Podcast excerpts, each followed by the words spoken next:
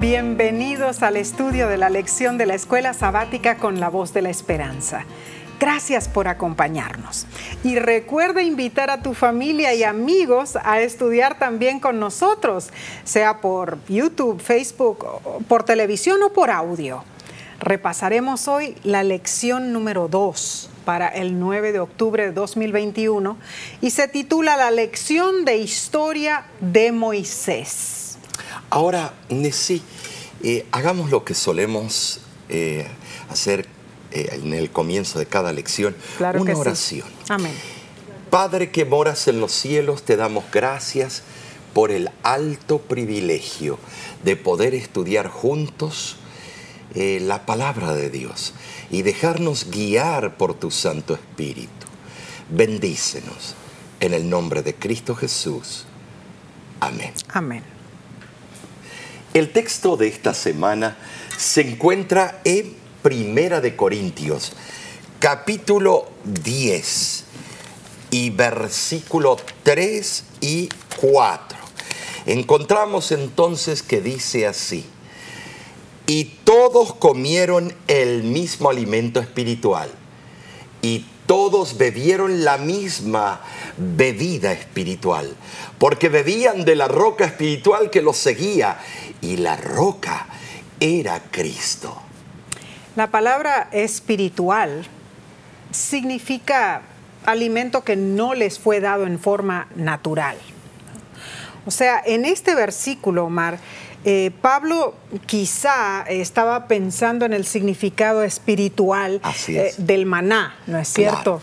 En la misma forma en que identificó a la roca espiritual con Cristo todos los israelitas fueron alimentados y nutridos en, forma milagrosa en el desierto. Su alimento les fue dado directamente por Dios. De esa manera a todos les fue dada una prueba impresionante, podemos decir, de la protección y cuidado de Dios. En ese lugar árido no había otro alimento para ellos dependían absolutamente del pan que descendía del cielo. Pero pensando en el ámbito espiritual, tampoco hay otra fuente de alimento para el cristiano, excepto la que proviene del cielo y está personificada por nuestro Salvador Jesús. Eso es correcto. El maná transitorio proporcionaba sustento material suficiente para las necesidades terrenales de todos los israelitas, pero su efecto era pasajero y los que participaron de él finalmente murieron. Sin embargo, los que participan de la palabra de Dios no perecerán, sino que vivirán para siempre y resucitarán. Los hombres se esfuerzan en el desierto de esta tierra por alimentar su mente con filosofías, con invenciones humanas, pero no hay esperanza de paz ni de felicidad fuera de Cristo. Así como el maná tenía que ser recogido cada día en cantidad suficiente para las necesidades diarias, así también nosotros debemos tomar la adecuada ración diaria del alimento de la palabra de Dios para mantener una experiencia cristiana y una experiencia, yo diría, pujante en sí. Claro que sí. Ahora, Omar, la bebida espiritual en sí, así como el alimento espiritual, recibió ese nombre debido a su origen sobrenatural también, es cierto? Y la bebida espiritual fue proporcionada por Dios a los israelitas para, para hacer frente a, su urgente necesidad cuando estaban sin agua en el desierto.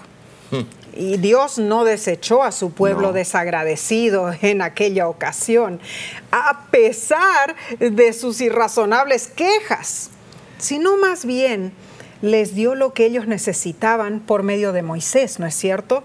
Su siervo escogido. El mundo es un desierto árido, árido y triste que no proporciona ni, ni, alimento ni agua al alma hambrienta y sedienta de la verdad espiritual. pero nuestro inmutable Salvador está siempre dispuesto. Y Él puede ayudarnos, Él puede apoyarnos, sostenernos y fortalecernos cuando estamos desfallecientes, cuando clamamos a Él. Amén por eso. Ahora aquí vemos la introducción del libro de Deuteronomio y comienza de esta manera. Estas cosas o estas son las palabras que habló Moisés. Deuteronomio 1.1. Sin embargo, aunque la presencia de Moisés se hace obvia en todo el libro, Deuteronomio en verdad habla de Cristo Jesús quien nos creó, nos sustenta y nos redime. Deuteronomio revela cómo Dios continúa hoy su obra de creación, de sustento y redención. Justo antes de llegar a Canaán, Moisés le dijo al pueblo que recordaran lo que el Señor había hecho por ellos en el pasado. Esa admonición sirve para nosotros hoy día, pues ya casi arribamos a la frontera de la tierra prometida. Amén, por eso, ¿no es cierto? La sierva del Señor escribió lo siguiente. Al repasar nuestra historia pasada, habiendo recorrido todas las etapas de nuestro progreso hasta nuestra situación actual, no tenemos nada que temer del futuro, a menos que nos olvidemos de la manera como Dios nos ha conducido. Alabado sea nuestro Padre Celestial por su maravilloso plan de salvación. Lo ha hecho en el pasado, ¿no es cierto? Y lo seguirá haciendo en el futuro. Bien, pasemos entonces a la lección del domingo 3 de octubre y se titula El ministerio de Moisés. Ahora, el autor, el autor de la lección dice lo siguiente, en toda la Biblia se siente la presencia de Moisés. Y aunque no se le menciona hasta Éxodo 2.2, había escrito el libro de Génesis, la historia fundacional de cómo estamos, cómo llegamos aquí, la creación, la caída, la promesa de redención, el diluvio, Abraham, el Evangelio, todos tienen sus raíces en Génesis y su autor fue el profeta Moisés. Es difícil medir adecuadamente la influencia de este hombre que aunque no era perfecto, pudo servir a Dios porque él amaba al Señor y quería servirle. Eh, Éxodo sí registra la conversación entre Dios y Moisés después del terrible pecado del becerro de ah, oro. Wow. ¿Qué información nos enseña esta historia del carácter de Moisés y por qué a pesar de los defectos que él tenía, Dios lo usó de una manera tan poderosa. Dice la palabra de Dios. Entonces Moisés dijo, hoy os habéis consagrado a Jehová, pues cada uno se ha consagrado en su hijo y en su hermano, para que él dé bendición hoy sobre vosotros. Y aconteció que al día siguiente dijo Moisés al pueblo, vosotros habéis cometido un gran pecado. Pero yo subiré ahora a Jehová, quizá le aplacaré acerca de vuestro pecado. Entonces volvió Moisés a Jehová y dijo, te ruego pues este pueblo ha cometido un gran pecado porque se hicieron dioses de oro, que perdones ahora su pecado y si no, ráeme ahora de tu libro que has escrito. Finalmente el pueblo se dio cuenta de su gran culpa y por supuesto estaba aterrorizado pensando que todos los culpables serían destruidos. y tal vez tenían un poco de razón. Mm, es cierto, pero el amor de Moisés hacia el pueblo lo llevó a protegerlo. Así es, un intercesor. Es cierto. Y yo creo que en un sentido es lo que hacemos los que somos hermanos o oh, hermanas mayores. Yo tengo un hermano menor, tres años menor que yo. Se llama Jen Kaylor. Y recuerdo que cuando éramos niños, ah, yo solía encubrir las faltas de mi hermanito para que no fuese castigado por nuestros padres. una vez le regalaron un arco y una flecha, claro, de juguete, Omar, ¿no? Pero era un arco y una flecha. Así que decidimos probar la puntería de mi hermano. Primero tomé una manzana de la cocina, nos fuimos al terreno de atrás de la casa. Imitando a Robin Hood. Ajá, algo así. Así que yo allí le mostré a mi hermano cómo se usaba el arco y la flecha. Luego me arrodillé a cierta distancia para estar más al nivel de mi hermano me puse la manzana sobre mi cabeza y le dije que tomara puntería y que le pegara solamente a la manzana, lógicamente. no olvido la postura de mi hermano. Era comiquísimo, estaba serio, intentando acertarle a la manzana con su lengua afuera y en un instante, ¡pa! La flecha voló y me pegó en el labio inferior. ¡Ay, qué dolor! y empezó a sangrar algo terrible, pero entre los dos logramos parar la sangre. Lógicamente mi labio quedó inflamado, ¿no es cierto? Y ya era por la tardecita cuando decidimos regresar a casa para la cena. Y claro, cuando mi mamá vio mi labio hinchado, quiso saber lo que había pasado y yo, para encubrir a mi hermano, le dije que me había caído. De esa manera mi hermano no fue castigado. ¿Y sabes qué? Hasta hace unos años atrás le fui a contar realmente a mi mamá lo que había pasado, ¿no es cierto? Ay, las travesuras de la infancia. Todos tenemos alguna anécdota. Así es. Pero tienes razón. Eh, el amor de Moisés hacia el pueblo de Israel lo llevaron, sí, de una manera a interceder ante Dios en su favor. Claro que sí. Hay aquí una profunda lección que los ministros del Evangelio debiéramos examinar hacer una exégesis. Si bien es cierto que como pastores del rebaño debemos amar a, nuestros miembros y atraerlos hacia Dios, también debemos mostrar al pueblo sus transgresiones.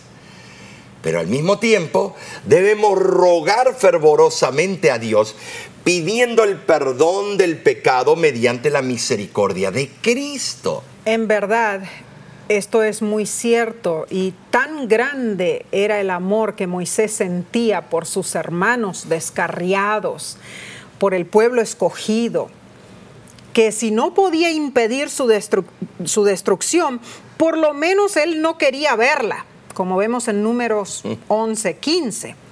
Moisés estaba dispuesto a no estar entre los vivientes. Omar, Moisés estaba dispuesto a entregar su propia vida. Y si eso podía. la de Cristo. Claro, claro. Él lo que tenía en mente era que si eso podía servir para hacer la expiación del pecado de ellos, que, que Dios mejor hiciera eso, ¿no es cierto? Él estaba dispuesto Entregar su a, propia vida. a llevar la culpa del pueblo a fin de conseguir el perdón para ellos. A Moisés eh, realizó muchas acciones nobles. Debemos admitirlo. Muy cierto. Pero creo que esta fue la más noble de todas. Muy bien. No es fácil estimar la medida del amor que tenía Moisés hacia el pueblo de Israel, pues nuestras limitadas facultades mentales no lo comprenden más de lo que un niñito puede comprender el valor de los héroes. Mm. Moisés es un símbolo del buen pastor, ofreciendo su vida por sus ovejas, pidiendo que fuera cortado de la tierra de los vivientes. ¿Y para qué? Para que Dios perdonara a su pueblo. En realidad esto es una prueba impresionante del amor de Moisés. Omar, estar dispuesto a perder su alma para que el pueblo de Israel fuera absuelto. ¡Wow! La lección, entonces, nos invita a pensar en las, en las implicaciones del pedido de Moisés, lógicamente. ¿Qué podemos nosotros aprender en cuanto a lo que realmente significa amar a nuestro prójimo? Oh. El amor de Dios en nuestro corazón es la única fuente de amor a nuestro prójimo. Claramente lo explica el apóstol Juan dice, si, no si nos amamos unos a otros, Dios está en nosotros y su amor es perfecto en nosotros. Maravilloso. Tremendo consejo. Tremendo consejo divino en realidad. Entonces, Omar, seguiremos el estudio de esta semana. Pero antes, ah, yo creo que debiéramos mencionar en primer lugar la importancia que tenemos del ejemplo de Moisés, ponerlo en nuestras propias vidas, en esta situación de cómo nosotros podemos eh, ayudar a las personas que están a nuestro alrededor con ese mismo amor que tuvo Moisés hacia su pueblo? Él no temió perder su vida por los que no se merecían. Mm. No iba a dar su vida por los que se merecían, oh. sino por los que no se merecían. Mm. ¿Sabe lo que es que Dios tuvo que dar a su propio hijo? E, e, es esto, es como si alguien viene y dice, Nesí, mm. Quiero que des la vida de tu hijo Derek para salvar a aquel borracho que está ya tirado en la calle. No, no, no, totalmente. Y quiero que él muera en la cruz por ese borracho. Mm. ¿Tú lo harías? Horrible, ¿no? ¿Tú dejarías eso? Suena ridículo, pero Dios el Padre lo hizo y Cristo no escatimó. Cristo dio su vida por todo aquel que en Él crea. Mm. Para que tengan vida eterna. es un sacrificio magistral. Mm. Es lo óptimo. No hay más que mm, eso.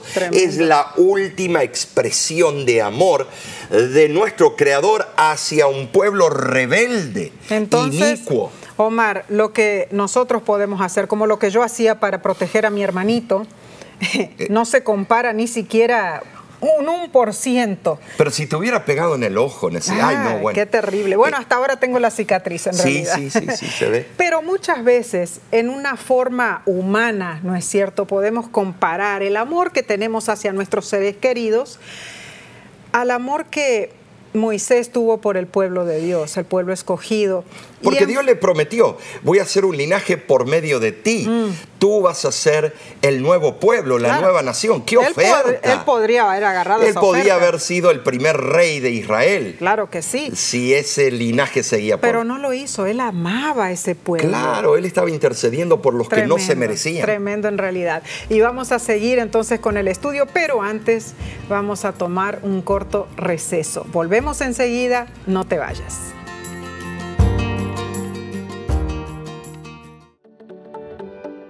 En nuestra aplicación puedes encontrar más contenido como este que te ayudará en tu vida espiritual.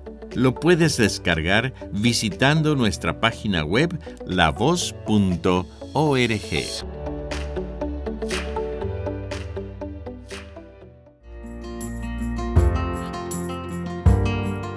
Muchísimas gracias por acompañarnos. Pasemos entonces a la parte del lunes 4 de octubre. Se titula profecía cumplida. A pesar de ciertos errores que la ciencia moderna eh, tiene en tratar o intentar promulgar como verdad, por ejemplo, que el universo surgió por casualidad, mm. la ciencia ha dado algunos asombrosos conocimientos del gran poder creador de, Dios. Mm, cierto. Eh, eh, algunos dirán, ¿cómo? la armonía, el equilibrio, la precisión del mundo natural, incluso en su estado caído, continúan sorprendiendo a quienes lo, estudian. Y si Dios es tan preciso con las cosas físicas, es preciso con las cosas espirituales. Claro que sí. En Deuteronomio podemos ver esa increíble precisión de Dios. Entonces leamos Deuteronomio 1 del 1 al 6 y dice, estas son las palabras que habló Moisés a todo Israel a este lado del Jordán en el desierto. Once jornadas hay desde Oreb, camino del monte de Seir, hasta Cades Barnea. Y aconteció que a los 40 años, en el mes undécimo, el primero del mes, Moisés habló a los hijos de Israel conforme a todas las cosas que Jehová le había mandado acerca de ellos, después que derrotó a Seón, rey de los amorreos, y a Og, rey de Basán. De este lado del Jordán, en tierra de Moab, resolvió Moisés declarar esta ley diciendo, Jehová nuestro Dios nos habló en Horeb diciendo, habéis estado bastante tiempo en este monte. Lo interesante aquí es el cálculo de años. Mm. Incluye el año de la salida de Egipto, el segundo año cuando partieron del Sinaí, luego una estadía de 11 meses, más los 38 años de peregrinaje, hasta llegó después de la muerte de Aarón. Omar, todo esto fue en realidad sumamente bien documentado, ¿no es cierto? Pues sí, sí. Eh, es interesante la cronología. Eh, hay muchos eruditos que han hecho cálculos y tratado de variar, pero siempre llegamos al mismo lugar. Tremendo. Y esto ocurrió dos meses y nueve días antes del cruce del Jordán. Wow. Eh, de acuerdo a Josué 4.19. Tremendo. Ahora, Deuteronomio es un registro detallado los dos reyes mencionados en los versículos fueron vencidos en el año 40 del Éxodo. Cierto. Su derrota fue uno de los últimos logros bajo la dirección de Moisés. Mm, así fue. Los primeros espías examinaron la tierra por 40 días. Mm. El número 40 es significativo en la profecía. Por eso aparece eh, una de las herramientas eh, de la hermenéutica para interpretar profecías, eh, tiempos proféticos. me refiero a números 1434, que explica que un día es igual a un año. Así es por cada día que pasaron examinando la tierra, estarían un año de peregrinaje en el desierto, o sea, 40 años, de sí por ser infieles, por quitar sus ojos del Creador y Libertador. Así es. Se les dijo que la primera generación no entraría en la tierra prometida por su rebeldía.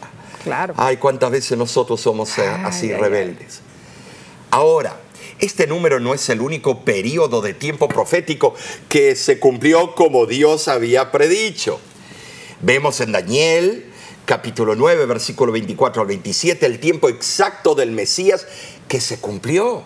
La profecía de los 2300 años y una parte de esa profecía que son las 70 semanas. También vemos el tiempo y tiempos y medio tiempo de Daniel 7:25 que serían 1260 años, que reinaría el cuerno pequeño. Y los 2300 días de Daniel 8:14. Y además de los elementos de los marcadores del tiempo que son exactos, las profecías de Daniel 2, 7 y 8, que con precisión predijeron la historia del mundo atestiguan y han sido abrumadoras evidencias del conocimiento previo del control y la integridad de Dios hacia los asuntos del mundo, hermanos. Las profecías se cumplieron y se cumplieron al pie de la letra, tal como fueron predichas. Entonces la lección nos pregunta, ¿por qué esto debería darnos certeza? De que podemos confiar en Dios, en las cosas que Él dijo que vendrán, que aún están en el futuro. Bueno, la pluma inspirada eh, lo responde de esta manera. Todo lo que la profecía predijo como habiendo de acontecer hasta el momento actual, se lee cumplido en las páginas de la historia y podemos tener la seguridad de que todo lo que falta por cumplir se realizará en su orden. La Biblia, y tan solo la Biblia, presenta una visión correcta de estas cosas. En ella se revelan las grandes escenas finales de la historia de nuestro mundo, acontecimientos que ya se anuncian y cuya aproximación hace temblar la tierra y desfallecer de temor los corazones de los hombres. Oh, Dios no falla. Eh, Él cumple y lo seguirá haciendo. Eh, Él es puntual. Eh, su responsabilidad es óptima. Debemos estudiar las profecías y prepararnos. tenemos material valioso en la palabra de Dios y debemos estudiar con diligencia porque Dios tendrá en la tierra un pueblo que sostendrá la Biblia y la Biblia sola. Amén. Te invito a ser parte de este pueblo especial Así. en este momento.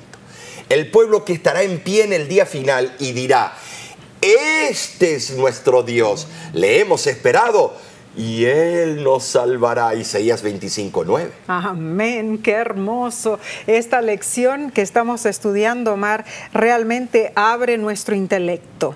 Pero continuemos con la sección del martes, 5 de octubre, y se titula Mil veces más numerosos. Ahora vemos Deuteronomio 1, 8 y 10. Dice lo siguiente, mirad, yo os he entregado la tierra. Entrad y poseed la tierra que Jehová juró a vuestros padres, Abraham, Isaac y Jacob, que les daría a ellos y a su descendencia después de ellos.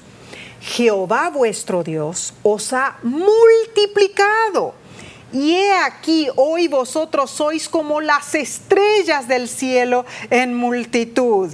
Wow, Omar, aquí en realidad vemos otro ejem- ejemplo patente de la misericordia de Dios, porque aunque peregrinaban en el desierto, recibían grandes Oh, bendiciones. impresionante. Eran fértiles eh, estas parejas. Nehemías 9:21 explica lo que Dios le dio. Nehemías 9:21. Y dice así: Los sustentaste 40 años en el desierto. De ninguna cosa tuvieron necesidad. Sus vestidos no se envejecieron, ni se hincharon sus pies. Y Moisés le pidió a Dios que multiplicara al pueblo mil veces más. Ay, ay, ay, ay, ay. Imagínate, tú tenías un hijo y Dios te daba mil. Ah, bueno, no.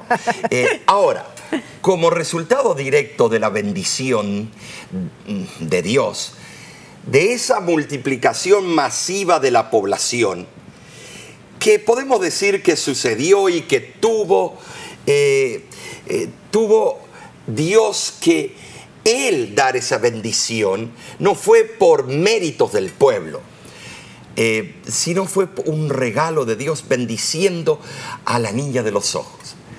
Ahora, ¿qué sucedió y qué tuvo que hacer Moisés para enfrentar esa situación?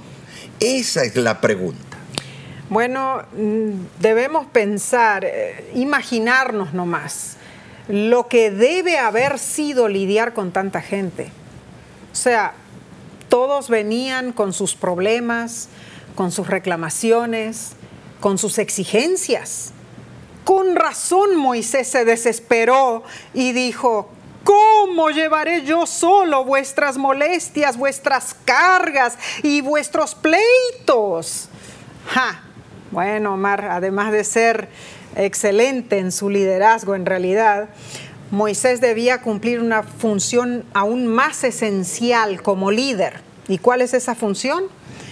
El de desarrollar e implementar nuevos líderes. Muy bien. Continuidad. ¿Cierto? Claro que sí. Vemos que incluso cuando Dios estaba poderosamente presente entre el pueblo, existía la necesidad de organización, de estructura, de un sistema de rendición de cuentas, Claro, podemos decir. claro. Seguro. Israel era lo que se dice en hebreo un cajal, o sea, una asamblea organizada, una comunidad precursora de lo que surgió en el Nuevo Testamento como eclesía, la palabra griega para iglesia. Eh, qué bueno que lo mencionaste. Eh, el Antiguo Testamento, su palabra principal y el Nuevo. Eh, porque la iglesia de hoy, como el cajal de aquel entonces, necesita ser un cuerpo unido. Ah, muy importante. con líderes y miembros que cumplan roles o responsabilidades de, eh, yo digo, de acuerdo con los dones que Dios les da. Claro que sí. El autor de la lección señala, aunque a veces escuchamos a la gente criticar una religión organizada, ¿qué preferirían en cambio? ¿Una religión desorganizada? La palabra de Dios no reconoce ningún otro tipo de iglesia, solo la que es bien organizada en sí.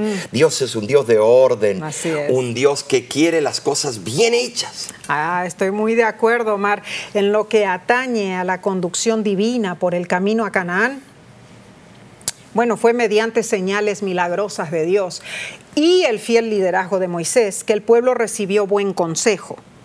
Así que Moisés le hizo caso a su suegro, Jetro.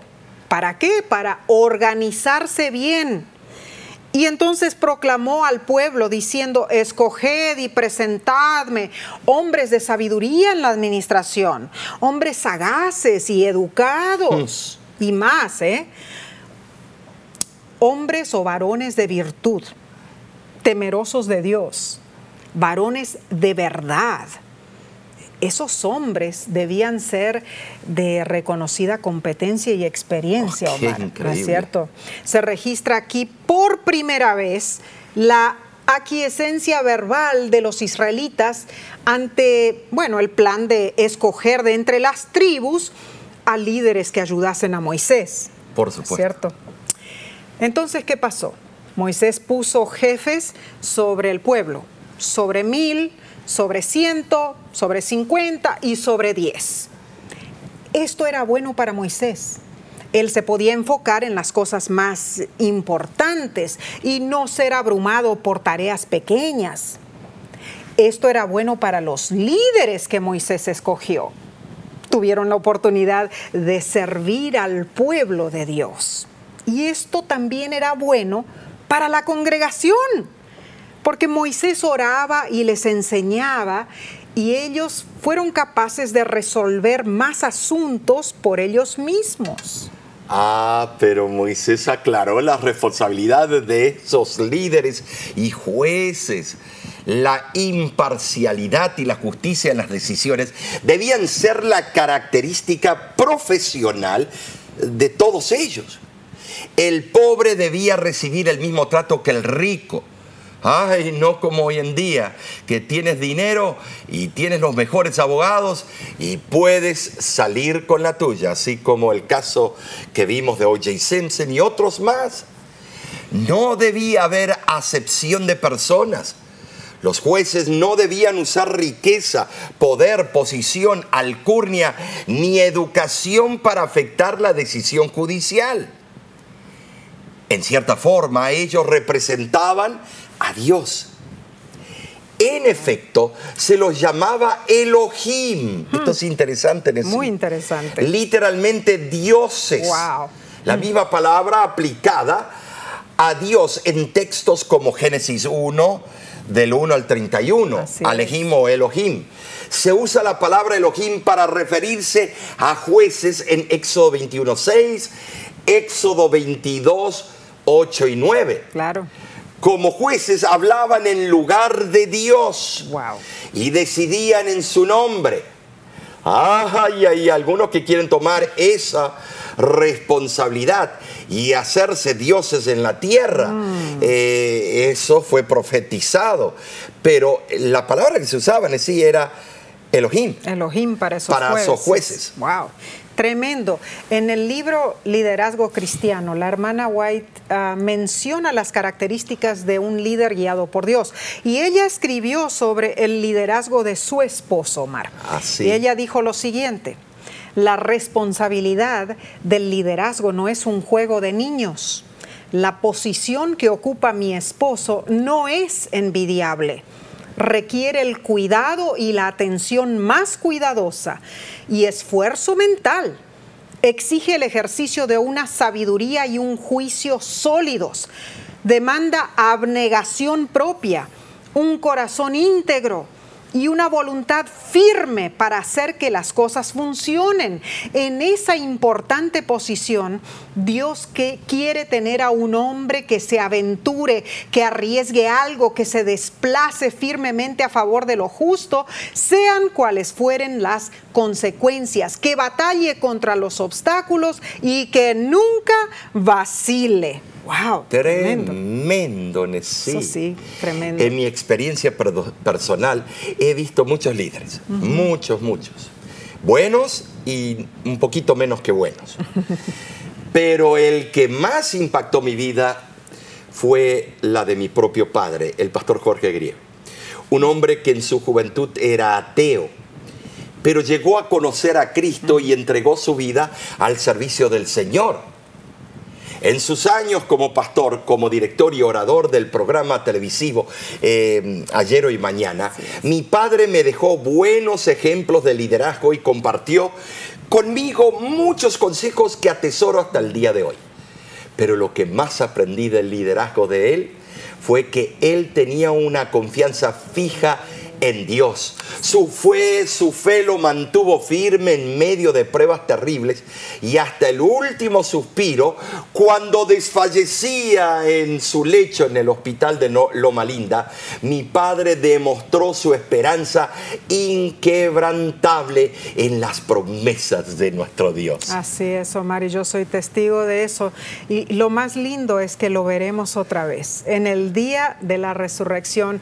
Y Omar, podrás abrazar nuevamente a tu Padre y yo sé que Él te va a contar muchas experiencias hermosas del liderazgo que Él tuvo mientras estuvo en esta tierra. Ah, lo vas a poder acompañar por el resto de la eternidad o solamente añoro que ese día llegue pronto. Así es. ¿Añoras tú el glorioso día de la venida de Jesús? Prepárate, mi hermano, mi hermana. Cristo viene pronto. Así debe ser. Somos hijos del Todopoderoso y confiamos en sus promesas y Él verá, vendrá pronto por ti, por mí, por ti, Omar. Continuaremos entonces el estudio de esta semana, pero antes tomaremos un breve receso. Volvemos enseguida.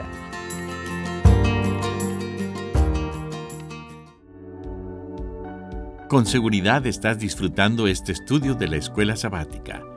Te invitamos a buscarlo en formato de video por nuestro canal de YouTube lo puedes encontrar en youtube.com diagonal La Voz de la Esperanza.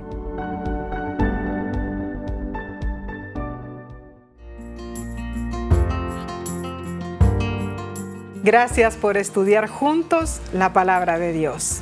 Compenetrémonos entonces en la lección del miércoles 6 de octubre titulada Cades Barnea Ay, Omar, una sombra oscura rondaba en la primera parte de Deuteronomio y se llama Cades Barnea. Es una historia horrible, pero debemos estudiarla. Ay, la lección nos invita a leer Números capítulo 14 y pregunta lo siguiente, ¿cómo reaccionó el pueblo al informe de los espías y cuáles fueron los resultados de su reacción? Ay, ay, ay.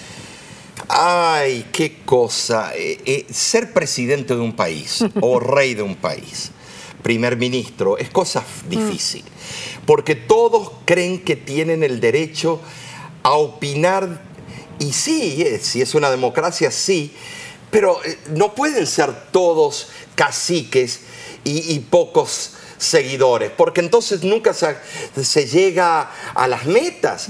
Tiene que haber liderazgo y, decir las cosas se van a hacer así, finalmente. Es cierto. Primero recordemos que números 12 termina con el incidente de Aarón y Miriam quejándose contra Moisés. Mm. Miriam fue afligida por Dios con una enfermedad de la lepra en la piel horrible. Por respeto a Miriam, el campamento de Israel decidió esperar durante el periodo de siete días de purificación de su enfermedad. Cierto. Y luego los israelitas levantaron campamento se asume que todo lo que ocurrió en números 13 y 14 sucedió durante la estadía en Cádiz Barnea. Este era un oasis enorme y frondoso en el borde del desierto en el sur de la tierra de Canaán. Y números 14 nos da la dinámica de lo que sucedió. Los espías presentaron sus dudas Y ese mal informe se esparció por todo el campamento y rompieron a llorar a gritos. Los ancianos y los líderes vociferaban, hacían un alboroto y todos sufrieron un ataque de pánico gigante. El pueblo se unió contra Moisés y contra Aarón y por ende contra Dios podemos imaginarnos, bueno, las violentas acusaciones contra Moisés y Aarón.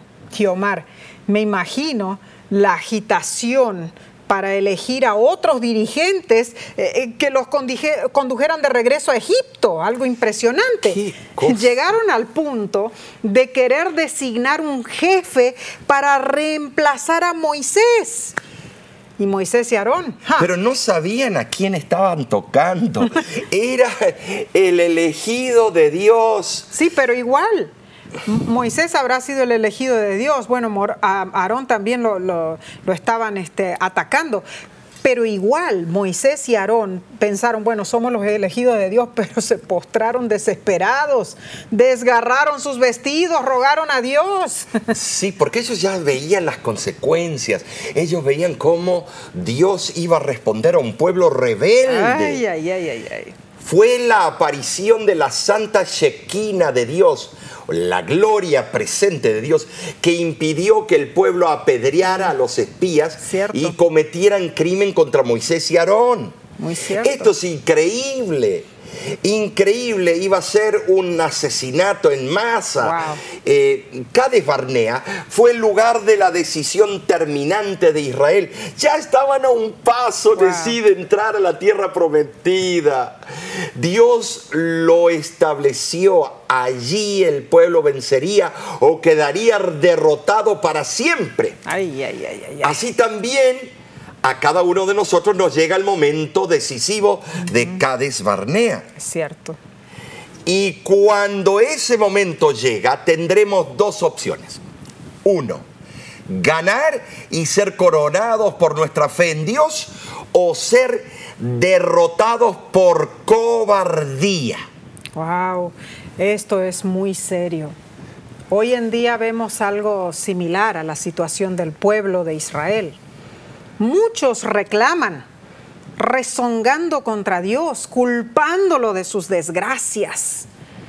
Pero a pesar de que falta fe en amplios sectores del mundo moderno, el poder divino es una evidencia explícita destinada a confirmar los mensajes de Dios.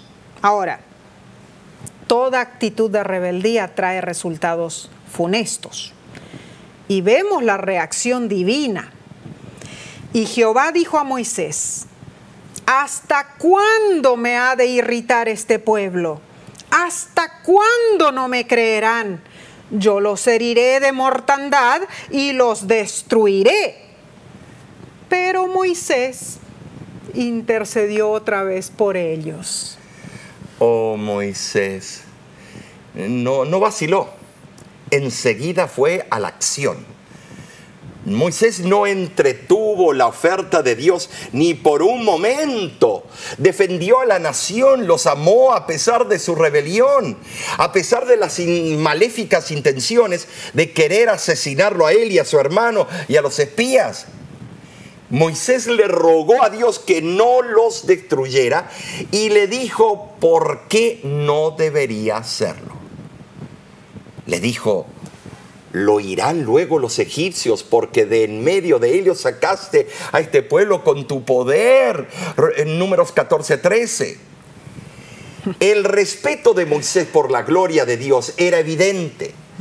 Él sabía que si Dios destruía esa nación y empezaba otra vez con Moisés, sería una marca oscura en su reputación delante de las naciones del mundo. muy cierto quizá dirían eh, que Jehová era incapaz de llevar al pueblo a la tierra prometida. Iban a, conjeturar los escépticos de aquel tiempo.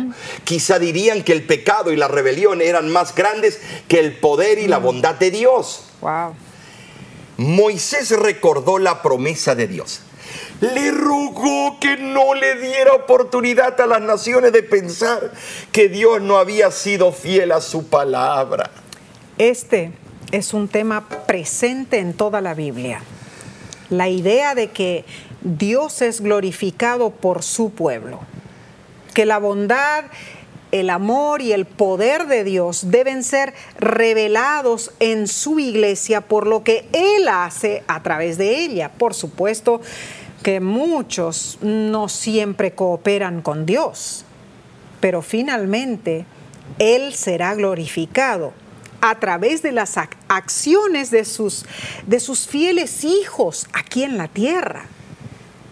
Por otra parte, el apóstol Pablo exhorta que la multiforme sabiduría de Dios sea ahora dada a conocer por medio de la iglesia los principados y potestades en los lugares celestiales. Eh, Efesios 3:10. La lección nos pregunta, ¿Cómo puede esta multiforme sabiduría de Dios manifestarse en todo el universo? ¿Cuál debe ser nuestro papel para que esto llegue y esto sucede? ¿Suceda? La palabra traducida como multiforme se refiere literalmente a los múltiples colores de la sabiduría de Dios. Esto es ah. increíble, Nessie. Sí Las dimensiones de la sabiduría de Dios. Muy cierto. La vida está formada por muchos colores. En inglés se dice que a veces sufrimos días azules. Es cierto. y horas rojas de ira. Ah, también. Eh, también tenemos momentos dorados, pero a veces pasamos por oscuros y sombríos valles. Y otras veces por exuberantes y verdes pastos. Así es. Ahora, el amor de Dios se puede manifestar en todos estos tonos de la vida. Debemos reflejar su amor en todo lo que somos y todo lo que hacemos. Debemos emular a las características de nuestro Padre Celestial. En realidad, nuestra oración debe ser, Señor, te ruego que hoy manifiestes la multiforme sabiduría de tu amor por medio de mí, para que incluso los ángeles puedan ver y sentirse asombrados. Ay, Omar, eh, este estudio está tremendo, este versículo es impactante. Pasemos entonces al estudio del jueves 7 de octubre y se titula La iniquidad de los amorreos. Deuteronomio 2 y 3 continúa con la historia israelita y cómo vencieron a sus enemigos. Así. Cuando fueron fieles, Dios les dio la victoria sobre los gigantes bueno, esto trae a relucir un tema muy difícil, Omar. El tema que respecta a la destrucción de esas personas. Ay, aquí viene. El pueblo de Dios, ah, o sea, el pueblo de Israel ofrecía primero paz, es cierto, pero si la gente no aceptaba esa oferta, entraban, los destruían, inclusive a mujeres y, niños. Deuteronomio 2, 33 y 34 nos dice, mas Jehová nuestro Dios lo entregó delante de nosotros y lo derrotamos a él y a sus hijos y a todo su pueblo. Tomamos entonces todas sus ciudades y destruimos todas las ciudades, hombres, mujeres y niños. No dejamos ninguno. Es interesante decir porque cuando se deja a alguien vivo, eh, entonces esa persona va a ir eh, sembrando la idea de venganza. entonces, en forma humana podemos entender, entenderlo de esa manera. pero es que es así. Pero era el pueblo de Dios. Pero estaba tratando con humanos que no tenían escrúpulos. Destruir a toda la eh, gente. que muchos practicaban sacrificios de niños mm, y todo. Algunos niegan que eso ocurrió pero como adventistas del séptimo día, creemos que toda la escritura es inspirada por Dios. Así Segunda es. de Timoteo, capítulo 3, eh, versículo 16. Así es. Hay un grado de iniquidad del cual no hay escape Mm. sin enfrentarse con los castigos de Dios. Ay, ay, ay. La profundidad de la depravación y degeneración moral de los habitantes de Canaán está en su literatura legendaria eh, al descubierto. Posteriormente se vio todo lo que ellos hacían. Ay, ay, ay. Allí se describen a sus dioses como seres crueles, Mm. sedientos de sangre, que se mataban entre sí y se engañaban mutuamente, Qué horrible. cuya inmoral- inmoralidad sobrepasaba toda imaginación. Wow. A semejanza de los antediluvianos y los sodomitas, los habitantes de Canaán estaban movidos por las pasiones más viles Ay, qué horrible, qué horrible. Sacrificaban a sus hijos y adoraban serpientes, practicaban rituales inmorales en sus templos. Sus santuarios albergaban a meretrices profesionales y depravaciones de todo tipo. Y los amorreos eran los más poderosos de las tribus cananeas. Ah, bueno, los amorreos estaban esparcidos por todo el cercano oriente. Amurabi, el famoso rey babilonio, fue amorreo. El nombre amorreo le fue dado a este pueblo por los súmeros, que fueron los primeros habitantes de Babilonia. Las naciones paganas eran extremadamente brutales y crueles justificadamente podrían haber enfrentado el castigo de Dios mucho tiempo antes de esa fecha. Debido a la limitada información que nosotros tenemos sobre el contexto completo de los eventos, solo podemos aceptar la dura realidad de la destrucción de toda esa gente y confiar en Dios. ¿Saben? La fe no se trata solo de amar a Dios en un día hermoso, en medio de la naturaleza, con vistas y sonidos preciosos. No, no, no, no, no. También se trata de confiar en Dios a pesar de lo que nosotros no podemos entender. Dios le dio a su pueblo el derecho de escogerlo a él, a los dioses de los amorreos. Eh, uno de los dos. Josué resolvió que tanto él como su casa servirían al Señor, a pesar de que los otros pensaran de forma diferente. A veces la elección de servir a Dios se convierte en un acto raro. La Biblia dice, no seguirás a los muchos para hacer mal. Éxodo 23, 2. Los que van camino al cielo deben estar dispuestos a pesar de toda oposición, hacer lo que hacen los mejores y no lo que hace la mayoría. Cuán cierto, ¿no? Don't be a follower. Sigue lo que Dios te dice. Amén. Pero Dios no puede hacer nada por nosotros sin nuestro consentimiento y cooperación. Cierto. Asimismo, no podemos hacer nada sin la ayuda de Dios. Es imposible agradarlo a Él sin Él. Claro. Nuestra parte consiste en escoger el camino correcto, no seguir a aquellos que quieren mostrarnos un nuevo camino y dedicarnos a recorrer el camino que Dios nos puso por delante. Claro. Debemos reconocer nuestra dependencia de Dios. La parte de Dios es suplir el poder que nos capacita. Él está dispuesto en todo momento a cumplir su parte Gloria del contrato. Sí, precioso es. Ahora, la pregunta es, ¿cumpliremos nosotros con la, eh, la parte nuestra? ¿Escogeremos desechar lo malo y adoptar lo bueno? ¿Nos dedicaremos activamente a hacer que los propósitos de nuestra elección sean una realidad para vida eterna? Eso debe hacerte meditar y temblar todos los días de tu vida. Voy a leer la cita del erudito Daniel Block, que busca explicar lo que los israelitas hicieron con las naciones de Canaán. Y él di- dice lo siguiente, los cananeos sufrieron un destino que finalmente todos los pecadores enfrentarán, el juicio de Dios. La eliminación de Dios de los cananeos fue un paso necesario en la historia de la salvación. Aunque los cananeos en su conjunto eran el blanco del juicio de Dios, tuvieron al menos 40 años de advertencia anticipada. Tremendo comentario, de verdad. Eh, podemos estar seguros que aunque en esta tierra tengamos incógnitas sin respuestas satisfactorias, sabemos con certidumbre que entenderemos todo durante los mil años que transcurrir, van a transcurrir entre la primera resurrección y la segunda. Amén. Estaremos en el cielo.